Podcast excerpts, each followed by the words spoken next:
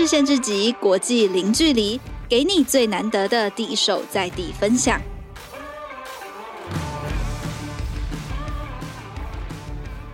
各位听众朋友，大家好，欢迎来到换日线的 Podcast 节目。呃，今天呢是一个非常特别的日子哈，就是我们这呃有一位重量级的来宾哈，他其实就是呃接下来呢我们会跟他们有一系列合作的台中市政府哈的非常。重要也非常优秀的这研考会主委吴黄生吴主委哈，那我们今天要聊什么题目呢？其实就是我们换人线一直关心的青年议题哈。事实上，根据世界青年报告哈，青年与二零三零年有序发展议程里面有指出哈，其实现在占全球总人口将近百分之十六的青年啊，他们的参与和行动其实是现在影响全球不管是政治或者是社会哈，或者是环保永续等等议题最重要的一股关键力量。那这份报告呢，其实也强强调各国在政策推动的时候呢，应该要优先考虑青年哈，然后且要尊重青年权利，并且要帮助青年实现抱负哈。就是简单来说呢，其实我们白话的讲，就是让青年世代呢能够为自己的未来做主。现在已经是各国不论是政治或社会上的主流了哈。那今天呢，其实事实上在我们台湾的哈的县市的台中市哈，就是说。其实呢，也已经做出一个非常了不起的示范，所以我们今天就特别呢来请台中市的研考会主委吴黄生吴主委来跟我们聊聊这个议题。哎，吴主委要不要先跟我们那个听天下的观众朋友们呃自我介绍一下？Hello，祥仪好，还有我们天下的听众朋友，大家好，我是台中市政府研考会主委吴航生。那很开心有这个机会跟祥一啊，还有跟各位听众朋友分享一下我们台中呃对跟青年的这个交流的过程，还有相关的机制。嗯，好，谢谢主委哈。事实上，呃，我或许或许不是所有听众朋友都知道哈，不过。今天我们特别邀请诸位哈来跟我们分享的一个最大原因，其实是台东市政府呢在二零一九年的时候哈，其实就做了一个非常大的创举，他在成立了一个台湾哈规规模最为。最巨大的青咨会哈，整整有一百位年龄在最低到十五岁哈，然后在最高到三十五岁的青年，等于是说他们实际加入市政、参与市政、讨论市讨论市政哈。这个其实不只是打破了这个台湾过去政治的这个既定的印象哈，它其实也打破了很多既有的框架。那这个台中市政府呢，他们就透过审议式民主哈，是真正让年轻人发声，而且真的能够参与公共事务这样子哈。所以这边想特别先请教一下。主委哈，就是说这个当初这个卢市长哈跟研考会您这边的团队哈，是因为什么样的原因哈才开始规划，然后去思考说，哎，我们要在这个市政当中要去纳入这么多的年轻人一起来加入？OK，那首先要先说明一下哈，之所以会有这个青年事务咨询委员会，我们简称青咨会哈，是主要是因为其实在。呃，大概三年前我们执政的时候，那时候前、嗯、呃前市府其实有成立一个叫做青年审议青年审议会啦哈，那我们简称青年议会。啊，那时候参加的青年大概五六十位。不过，呃，比较特别的是，因为是让青年好像是变成议员的方式去，好像去监督还有质询市政府。嗯，那那时候其实在，在呃，我们民选代表就是议员们啊，哈，真正的议员们，台中市议员们就提出很大很大的质疑。那个质疑是什么呢？就是说，对，呃，有点这样的状态。不过也不是，应该是说，议员们哈，他们本身是有选票的民意基础。所以他们可以就是执行所谓的执行权、调阅权，还有相关的监督权利。可是青年青年的呃这个代表们，他们并没有相关的选票或民意基础。然后在相关的法制上呢，其实有没有足够的授权？所以在法律的这个授权上有疑义。然后，呃，行政人员就是政府官员，然后我只是公务人员，接受呃青年代表的质询或者是调阅，嗯、这其实上其实都有一些争议存在啦，哈。是是，是。然后又加上说，呃，在我们角度上来看，哈，因为呃青年代表如果还没有完全去呃了解政府政策的情况之下，他做出相关的监督和质询。那是非常的，会比较处于这个比较表面和可惜的状态，而且一开始的时候，青年跟政府这样一个方式，我们认为他的合作的基础比较小，他比较会处于一种对立面的状态，因为青年代表就是质询市政府，那就变成是他一个对立。那我们是想说，如果与其这样，那又加上跟议员的质询权利有相互重叠，或者是法律上的争议的情况之下，那我们决定说，那是不是让青年哈正式去呃参加市政府的相关的决策，然后参与相关的过程去了解，嗯、所以我们就发展出，那我们应该实践一个叫做青年入府的精神，就是让青年的声音还有青年的参与真正进入市政府。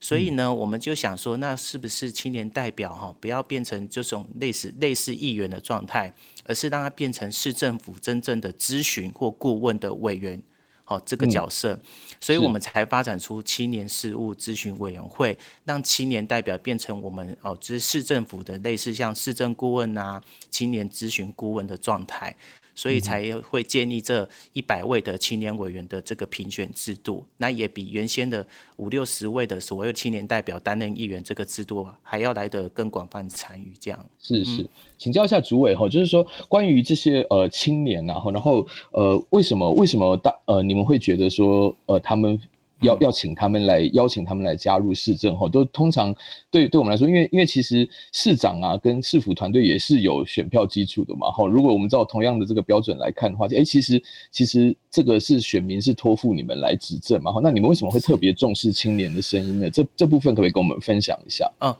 呃，应该是说哈，不是只有台中市政府有重视青年的声音，其实从不管从世界再到台湾的中央政府，还有各个县市政府，如果呃您去问每一个政治人物的话，你问他 重不重视青年的意见，他们一定都会回答你说，哎，我有啊，我一定重视青年的意见啊，哈，那。呃，绝大部分原因，如果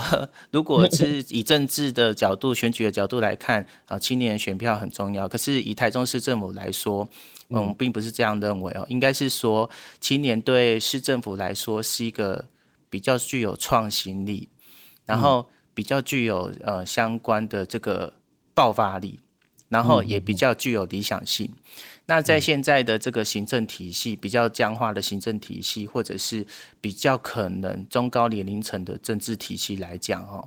这些对我们来说是相当重要的。不然有些时候我们的行政的这个效率啊、机制啊，都相对的僵化，没有创意。那所带出来的，基本上给大家来讲，就是行李如如意，或者是不便利啊。举例来说，哈，年年轻人他会比较属于呃。善于运用这个数位啊、网络等等相关的咨询科技，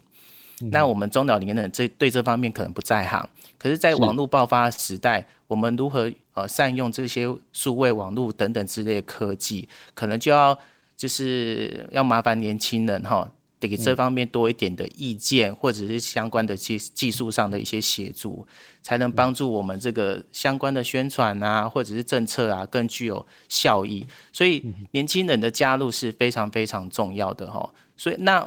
如果年轻人要加入，我们就不能只是喊喊，所以我们一定要想一套的机制。那像这个青年事务咨询委员会这一套的机制就。呃，我们就是直接把它做出来、执行出来，而不会只是在嘴巴上说说。是玩真的哈，不是只是说哦，我很重视，然后其实只有选举的时候才重视，这样是真的让他实际参与成。对啊，对啊，对啊，对。所以他的考量，他的考量绝对不会就是可能大家想的比较厚黑，是什么选票的考量。我们考量是真的想办法让年轻人可以真正真正参加市政府的决策，然后提供我们比较创新，然后有那个实质的这个。价值转变的这些意见呢、啊？嗯哼，是，我觉得朱伟说的这个话，我完全可以背书哈，因为事实上根据我们了解啊，嗯、在两年当中哈，就是说市府是真的已经有采采纳近六十件是这个至少在研议中，在在甚至已经是在执行中的这个可执行提案了哈。然后根据我们得到的这个资料是说，它是这个这个参采率，也就是说这个提案真的受到市府的这个。这个这个考量或者是或者是采用的哈，这个率这个这个比率是高达将近百分之八十的哈，而且议题不只涵盖教育，然后跟青年自己相关的青年发展、公共参与等等哈，所以这这边真的想特别请教一下吴主委哈，就是说在这个在这样子，你们是建立了一个什么样的机制哈，然后市府又是扮演什么样的一个角色，让这样子的这个呃青年加入的这个参议式审议式民主是真的可以发生在台中哈，然后呃这个同时。时间也想问一下哈，就是说，因为难免了哈，就是像就像您刚刚前面提到说，以前可能就是青年大概就是比较在这个监督哈，或者是说，或者是说在这个批判这个政府啊哈，那在这个。实际邀请他们加入来玩真的话，然后真的真的来来跟市府一起努力做一些政策的时候，这中间是不是也会有一些摩擦跟冲撞这样子哈？就是主委可不可以举几个让您自己觉得印象比较深刻的实际案例，跟我们说明一下这个计划好不好？可可以啊，哦，因因为要回答问题听起来蛮多的哦，我就、哦、对对对对，我就我就依序对 边聊边说哈，我先说就是呃，其实我们一开始在成立这个。那青年事务咨询委员会的时候，这一百位委员，我们大概是分成四个组哈，分别是这个公共参与组，然后青年发展组、青年乐活组，还有一个叫教育文化组，四个组。然后绝大部分我们这四个组一开始其实，哎，也跟那个祥一这边做个说明哈，其实一开始主政并不是研考会，一开始是教育局。那那时候的哎，那时候的出发点哈是比较聚焦于青年的议题。也就是说，青年可能会比较关心他的就业，哦，还有相关的发展，或者是他在教育上遇到什么问题，然后所以一切的着眼点都在青年的议题出发。那实质上，呃，招募这个一百位青年委员进来之后，我们发现说，哎，其实青年委员呐，他不会只关心他自己的青年议题哦，他是连都市的发展、交通的建设。还有相关环境啊、空污啊等等之类那些呃，整个纵面向大广面的议题，他都非常的在意。也就是说，我们会发现现在的年轻人，他不会只关心自己的。就业这个相当，这个一定很重要，没有错，或者是他未来的生涯发展，他更关心，诶，有很大部分他更关心整个市政的发展，或或者是甚至是国家的发展，然后他也想要跟上世界的潮流，让自己更有国际观。然后我们就发现了这件事情，我们就觉得说，呃，就是市长也有特别去指示说，他希望我们研考会可能特别是因为。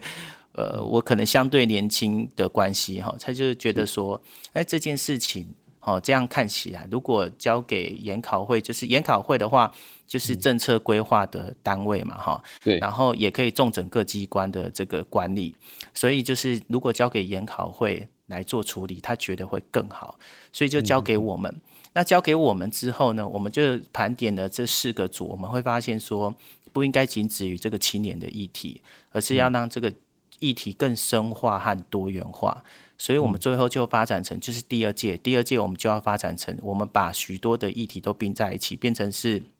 呃，社福文教，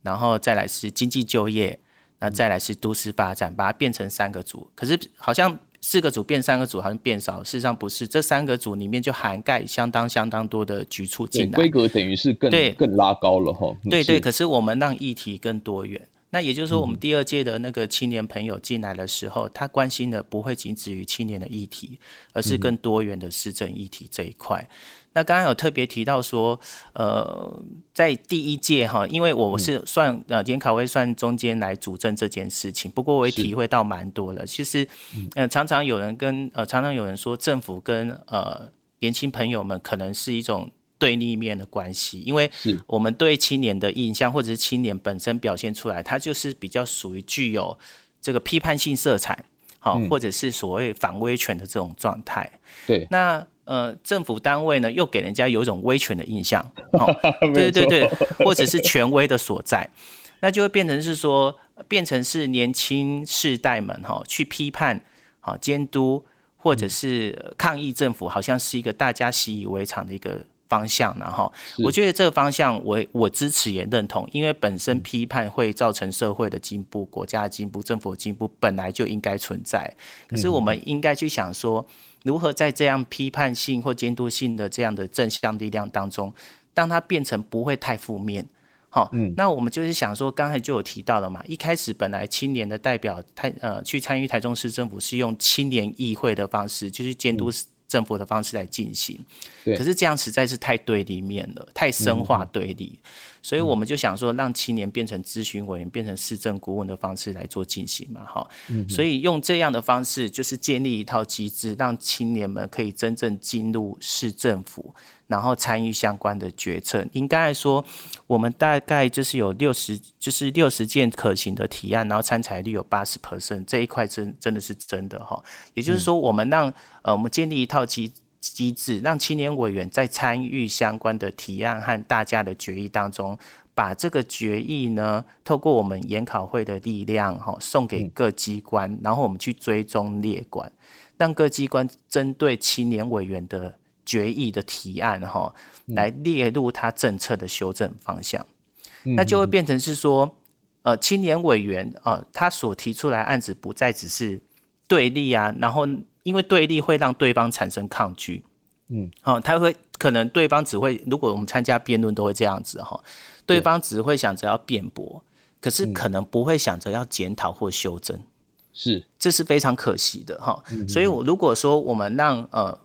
让真正的对立面纳为自己的这个真正可以参考的这个咨询的这个顾问的话，基本上提出来的东西，然后透过体制内的这个。转化，然后给各机关去参考，然后甚至调整修正，然后我们再把调整修正的内容回馈给这些青年啊、呃、年轻人们，那他们就会觉得说，啊，其实我提出来的意见，政府有听到，而且有调整，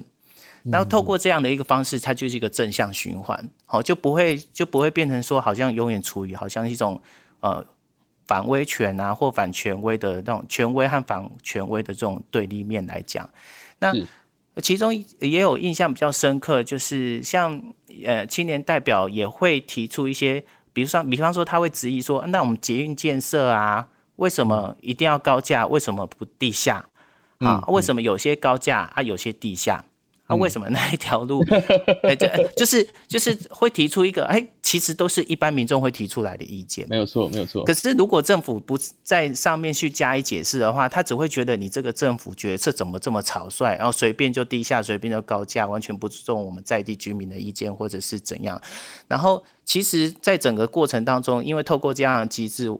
青年朋友他就可以知道说啊，原来。那个地方哈，我们会做地下化，是因为什么？因为上面会有征收的问题。如果上面有征收的问题，增加那五六百亿，基本上第一个没有裁员，第二个呢会更严当，因为没有裁员嘛。好，然后中央也不会支持。那青年朋友就会听到这个声音之后，他就会觉得哦，原来政府的决策过程当中其实有它的复杂性，还有它考量的可行性，所以他就会学到或者是知道这些事情。那以后他在提出相关的意见的时候，他就会特别去注意说，其实我们可能要更看看哦，各机关或者是各方的这个的意见或程序，然后我再来提出可能的批判或者是可能的建议。那我觉得在他这个过程当中，我就觉得，哎，这个才是一个。正确的方式，因为我们常常都会看到，以前我们也年轻过，我现在也算年轻，江毅你也年轻，然后 我是说，我是说，我们刚好在中间了哈，刚刚有对，刚好在中间，刚好在中间。那其实我们也经历过，就是常常我们可能在提出相关建议的时候或意见的时候，或甚至是批判的时候，可能做的功课还不够多，或者是没有机会让您了解，然后你可能会比较急于发出自己的声音。那我觉得，我觉得我们年轻一代，我不敢说全部，可能有部分有这样一个状况产生。那我们如何解决这个状况？我们就想出一个方式，是让青年可以参加这个机制。然后这个机制当中呢，我们会提出许多政策性的专案报告，而且是青年代表指定的哦。他比如说，我今天想要了解这个交通捷运建设，我想要了解我们都市发展美学，好，因为。常常会有人说，哎，那个那个桥是绿色的，为什么旁边那大那栋大楼是红色的？然后整个都市美学景观都相当难看。然后他想要了解这个整个决策过程，那我们就会制定专案报告。那专案报告让整个呃让整个这个政府决策的过程，还有政策的说明，让青年朋友知道完之后呢，他再就这个专案报告的内容去提出他的建议或意见。一来是他真正去了解我们的政策。对，然后再来，这真正了解完全之后，再提出相关的意见或提案。那这样子是不是更具有正向的这个和对。成功率哈，提案的会比较会比较具有可行性，而且也会知道他的意见是有做过就相当的了解，而不会像之前的状态是可能都一知半解或根本不了解的情况之下就人云亦云，哦，就直接把他批判性的意见提出来，那我觉得这一块就可惜了，就。就可惜了年轻人的这些创发力了，然后因为年轻人创发力应不应该用在还没有完全了解的情况下去做处理，而是应该用在哎都很了解，然后也做过研究功课。那这样我觉得年轻人这种很棒的价值观和那种创造力，哦，如果反映在他有完很好的基础之上，提出来意见才会更具有理想性和可行性，而不是只有理想性而已。对，是是，我觉得这真的是一个很好的互动哈。从刚刚主委的那个说明里面，大大家可以体会到，就是说，就是以前哈，我记得好像有句话是类似说，呃，如果什么十八岁之前没有骂过政府，大概原话不是这个，但大概是这个意思啊，就是说没有什么，就代表你是你就不是一个什么理想主义者。但是如果什么过了二三十岁以后还是只会批评不会建设的话，就是那你就没有办法跟这个社会好好的共存。我我们是可以想的，如果说 如果说一位年轻人他。在十八岁的时候，他虽然非常理想，可是他同时也去呃有真正做过功课，然后了解到政府整个决策过程。哦，我个人会觉得。这位年轻人将来会非常了不起，没有错，没有错。我觉得这是一个非常好的交流平台。对对对，那对市府的执政团队来说的话，某种程度上也是把这个青年的力量真的引导到一个可以互相、可以互相帮助，然后可以互相让彼此变得更好的一个正向的循环，而不再是说好像哦，比一直都是比如说青年在批评。这个不管是谁当权哈，不管是什么政党，或者是或者是谁执政，那就是青年一直在对抗权威。那某种程度上，权呃这个这个政府则是在替自己辩驳，或者是沦为很表面的，只是讨好青年这样，我觉得都不好。我觉得这个这个这个模式真的相当不错哈，就是说它等于是实际让青年一起参与，然后我们一起来共同做一件事情。那中间，但是我还是蛮好奇，就是说，如果有没有印象特别深刻的案子，就是说在中间有，比如说可能甚至有一些冲突啊，或者是什么，然后最后又又能合作出，或者是说我问请教主委说，您觉得到目前为止你自己觉得哇最最得意的专案是什么？最得意的，对啊，让你印象最深刻的，比较具有具有冲突性的。我觉得可能是一开始那个呃，因为教一开始是教育局的主政嘛，然后再到研考会的主政啊，中间有一些小原因，可能就是青年们会觉得他比较要关心的议题哈，没有被看到，没有对，真的不是只有青年议题啦，就是就是可能呃，政府不要只关心我们到底就业如何，然后协助我们。我们如果有能力，我们自己找到。他真正想要做的是，可能我们觉得政府有一些决策没有、嗯、没有注意到我们的声音，或者这个决策呢实在过于僵化，或者是他们认为老派，嗯、那就对，那就应该要多多听听我们意见。那可惜，呃，不管是呃以前或者是。呃，之前的状态并没有真正达到他们所要的，所以到我们这个研考会主政之后，我们就发现说有这样的问题，所以我们去尽可能深化和多元多元的处理来来来应对哈。所以那时候青年，呃，其实青呃，我们年轻朋友其实意见相当的多啦哈，要相当的多，所以我也是费了蛮大一的一部分心蛮大的心力去跟每一位青年。朋友去沟通这件事情，就是说我们之后呢会建立一套比较强大的机制哈，跟青年朋友去保证说，第一个我们会让呃你们关心的议题，整个都让在这个青年议会当中被讨论，嗯，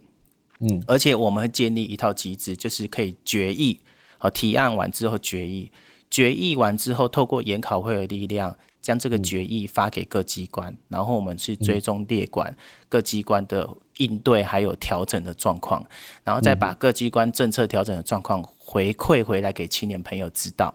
是。好，让他们知道说我自己的意见啊，然后透过大家的共识决议之后，真正真正被政府的政策。哦，他把他影响到，而且有回馈给他们。那对这些青年委员们，他们就会觉得说，他意见有被参采，有被有被真正纳入，然后做政策上的调整。那对他们来讲是一个成就。然后而且我们也把它公开在这个网络上哈网站上，我们有特别设置一个这个青年事务咨询委员会的网站，我们把它公开出来。那等于对青年朋友来说，是他个人的成就，也是他对这个政府还有对台中对这个社会的贡献。嗯，那我就发现说这样子。运作下来，哎，很多青年朋友给的回馈就相当正向，他们就觉得他们这个世代，或者是他个人，对政府起了一些作用。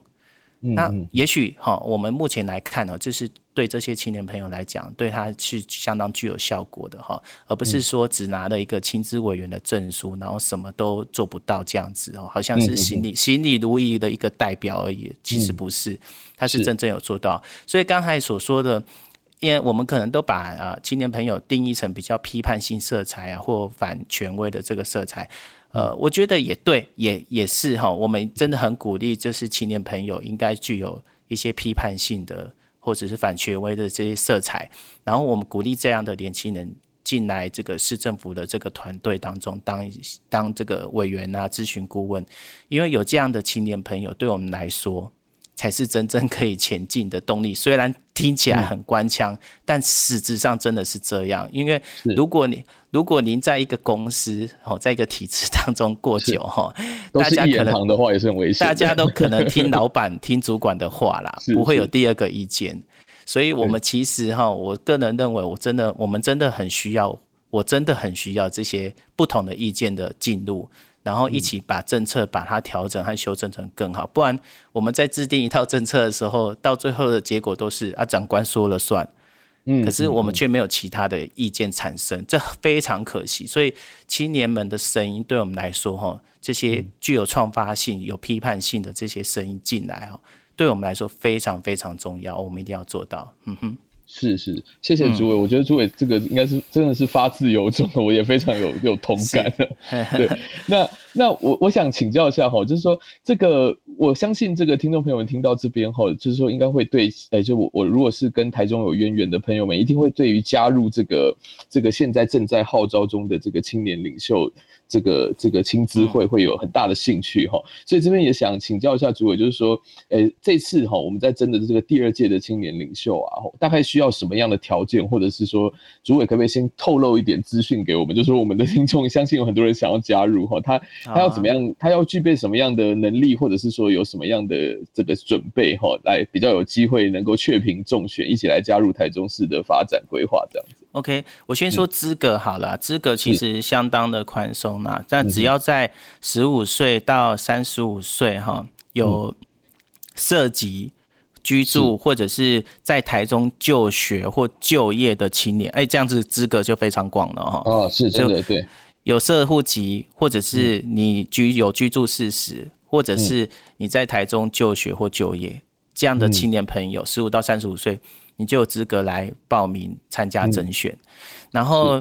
你可能会关心说，那我是不是要特别关心政治啊什么？其实不是，哦，嗯、你可以呃，你可以就你有兴趣的那一方面来针对那三个组去报名参加。那其实我也常讲哈，我我会比较鼓励呃年轻人有通才的知识，然后有专精的领域，也就是说你可以。在技能上，或者是在你学生呃学士生涯上，对某一方面特别专精，可是你应该具有一些比较广泛性、通泛性的这些通才知识。也就是说，你进来这个呃我们青年事务咨询委员会的时候，你可能对某个议题特别有兴趣，嗯，可是我鼓励你不应该只对那个议题有兴趣或有意见。事实上，你那个议题，假设我举一个例子来讲哈，呃。有我这一届有一位青年委员，他对于这个听损非常听损的议题非常有兴趣。听损就是有那个、嗯、有那个学生哈小朋友他的他的耳朵哈有一些听力上的一些损害，好，那他对这个听力损害的议题非常有兴趣。可是这个议题在整个市政议题当中，它是属于一个比较独特专一的议题。他如果只对这个议题有兴趣，那就可惜了。因为这个议题，它可能会牵涉到教育层面，可能会牵涉到就业层面，可能会牵涉到其他社福层面。是，那很可惜，他如果只针对这个议题，他没有去听到其他议题的话，他很难去旁征博引，然后让各机关去知道和协助这件事情。嗯嗯，那就会变成是说，我都我都会希望说，如果有机会大家甄选，然后确评中选有进来这样亲子会的话，你对你的议题有兴趣没有关系，那其他议题你也应该多多去涉略，也许对你来说会有更大的帮助。你可能对政治非常有兴趣，你将来想要从政。嗯，你对民意代表，你将来可能也想要选举，可是你如果对环保、经济、都发建设、水利，你相关的一些基础知识没有的话，嗯，那基本上你如果要参加相关的这些政治生涯的这个规划的时候，你如果没有这方面基本的知识，那我相信，呃，对这位年轻人来说。这个政治之路也不长久，帮助可能就不大，因为他可能就完全不太了解，好，然后就去参与，那我就觉得很容易就不太有意见，或者是被人家牵着鼻子走。那我觉得，呃，我们亲智会就提供一个非常好的管道，让大家可以真正的去了解政治的、公共参与的各个领域的面向。然后也不一定要从政啊，你将来去公司的时候，因为你有具有具有这方面相关的一些行政领域政策的知识，其实，在公司里面，你就会发现说，哎，那个公司的样态跟政府的样态差不多，整个决策过程应该是怎样？然后，或者是说，你这个公司可能跟呃公家单位有一些交手交流的过程，其实你也会更清楚那个状态是怎么回事，怎么产生的。然后透过这亲智会的这个组织架构呢，事实上，因为我们呃台中市政府各机关首长，还有一些高阶的公务人员都会参与这样的亲智会。事实上，对自己人脉的扩展也相当的重要。所以参加这亲智会，对这个青年朋友的这个不管是他的知识的发展、专精的领域，或者是他未来的生涯规划、人际关系的拓展。都相当有帮助，我真的很鼓励大家来参与。嗯哼，对，我觉得最重要，这真的是一个很好的机会哈。因为其实坦白说，就是我我自己年轻的时候也常常就在网络上骂政府啊。我也常，我也常。我觉得，我就是在想说，我现在我现在在看着这些你们做这些事情的时候，我就蛮感慨。我在想说，对啊，如果我在我刚刚像您提到的话，就是我大概十七八岁就有机会，我我我真的要在亲智会上这样子去提出我的的这个建言，嗯、就说那我希望。怎么做嘛？哈，就是就是说，除了骂以外，嗯，那我希望怎么做会更好？真的叫我提的话，我现在也想想说，刚刚主委说的那两个哈，就是说你要有通才，然后又要有专精哈。对，我就觉得其实我没有没有机会历练的我的话，我觉得恐怕那时候我我真的如果现在加入我也提，我那个时候的我加入也提不出什么来，所以。所以我觉得这真的是一个非常好的机会。然后我觉得，我觉得像像主委刚刚也提到哈，就是您是不是也对现在来加入，就是说比如前前面啊，或者是说现在正在甄选中的这些代表，会不会也觉得印象深刻？这样子会不会觉得会不会跟我们刻板印象中想的年轻朋友只会批评也蛮不一样？真的真的印象深刻。其实呃，我。应该想一跟我，因为在这个采访前的聊天就有提到哈，其实我们常常遇，因为我们刚好是属于中世代的哈，中世代，那我们常常可能遇到就是可能是前辈们或老一辈的这些呃世代哈，可能都会反映一个意见，就是说。觉得年轻人的这个想法都比较好高骛远啊，呃，太理想化，或者是对，或者是建设，对对对对，是这样哈。谢谢谢祥一帮我说哈，这是我讲的，是我讲的。然后然后 这是是谢谢。然后呃，事实上那个可能年轻世代又会觉得呃老一辈或前辈们哈，他们不放，对，哦哦，站着茅坑不拉屎，对对，类似等等，或者是这也是我讲的，这也是我讲的。哎，没有关系，我们都是 转达转达，哈，就是 都是呃，就都都都认，可能我觉得啦，哈，这的是叫认知上的差距和沟通上的问题。哦，我们刚才只是把两两边的意见转达出来，那我们就发现说，因为有这样的问题存在，我们就应该去解决，而不是漠视，就是忽视它啦，或者是认为这是理所当然的哈。事实上，如果说呃，老我们的呃老一辈的世代可以去了解一下，其实现代年轻人他的价值观和他的想法有他的一些背景因素存在，我们都去了解之后，我们就会发现说，其实年轻人现在的价值观不是老一辈那时候就是台湾的黄金时期，那时候可能还没有网络产生嘛，哈，所以呃。可能我们的整个背景知识来源哈，前辈啊，就是老一辈的知识来源，它是来自于一个大环境啊，还有它课本啊，好相关的一些既有的读物，比较固定式框架式的读物，然后来塑造他的整个价值观。可是年轻朋友不一样哦，他的价值观啊，远到可能。美国啊，冰岛啊，哪个夏威夷什么地方的那个知识都可以传到他的眼睛里面、耳朵里面，没有错，没有错。那就会变成说，他的他的价值观的形塑是非常多元而复杂的。是，所以他的他的所谓呃，我们可能是非价值观也可能不太一样，没有对错哦。应该比比方说，有些议题哈，假设我们也之前有讨论过的，像呃年轻人非常关心的同性议题，他可能在某些国家是被反对的。某些国家是被赞成的，嗯，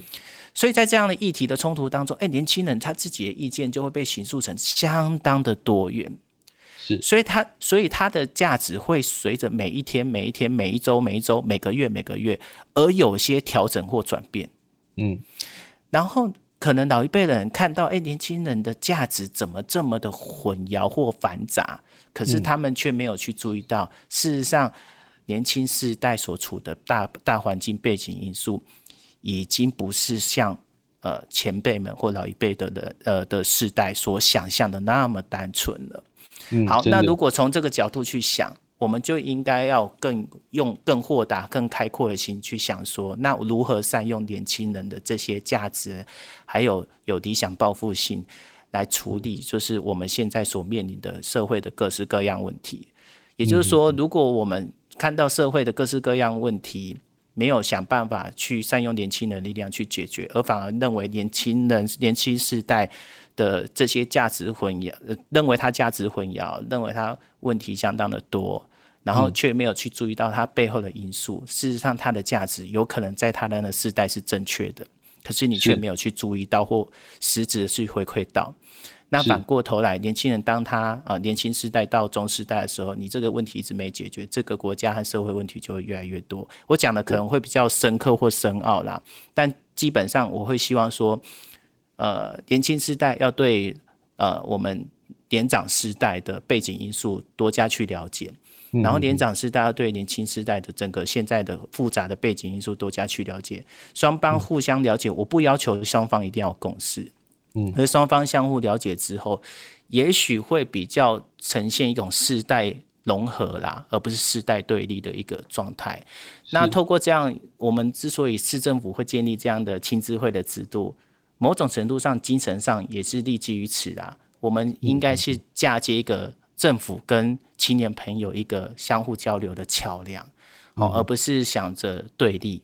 而不是想着说啊，青年朋友想要理政治，就好像一定要来监督政府。我们其实可以善用青年朋友的这些意见和价值进来政府的体系当中，让我们的整个政策更具有弹性、更年轻化。嗯。主委刚刚讲这段，我真的蛮有感的，因为其实首先我我自己一个观察，然后就是我觉得，我觉得首先这个所谓的这个青年世代，然后就他某种程度上就是说，他其实也不是一个，就是说长辈心目中想，有时候也不是一个长很多长辈心目中想象的，就是说他好像是某一个整体，然后那个这一个整体好像就是叛，就是一定是叛逆的啊，或者是一定是批判的啊，或者是等等的哈，就是说，我觉得其实现在的这个青年，与其说他们是一个集合的名词，不如说其实就像刚刚主委。说它本身其实就是一个价值非常多元的，他们只是共同点，就是只有年纪是在这 这段时间而已。但是，对，而且而且每个就是它可能不是个集合体，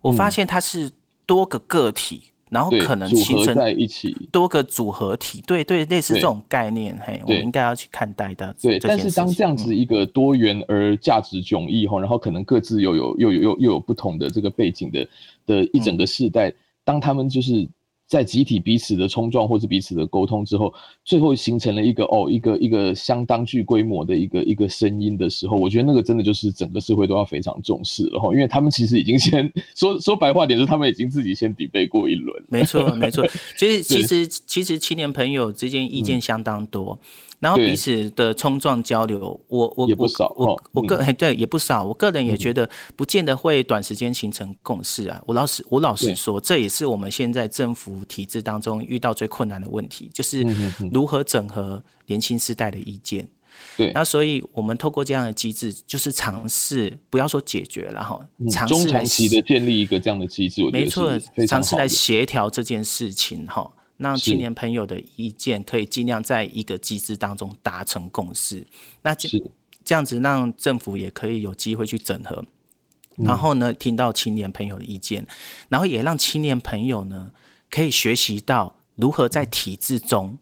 让自己成长和在这个社会当中茁壮，因为年轻人要学到的可能不是只有自己个体意见的产生，他可能要学习到一些跟社会体制或者是跟团体朋友之间的互动。好，呃，因为我们现在网络时代太发达。每个人都透过网络，好像跟世界、跟社会有很大的互动。可是有些时候，网络上的意见，因为它具有匿名性或多元性，它的价值会相对有一些不小心被扭曲。是，所以透过这个体制的这个存在，也刚好让政府和青那政府吸收到年轻人的意见和声音来调整政策。那年轻人也透过体制上去学习何谓制度。何谓从这个结构当中哈去做出自己最大的发挥？因为这样对年轻人未来的这个生涯规划和就业啊，我认为才是真正具有可行的帮助啦。哈，对，是是是，真的，真的很谢谢朱伟哈。然后我我我觉得最后也有一点，也是我我我觉得刚从朱伟的这个谈话里面，我自己也是感觉到，就是说，其其实。其实说真的，就是说，我觉得，我觉得那个青年他，我我觉得不管是青年也好，或者是像我们这样的中年也好，我觉得其实其实他本质上，我觉得真的是一个很好之处，就是说，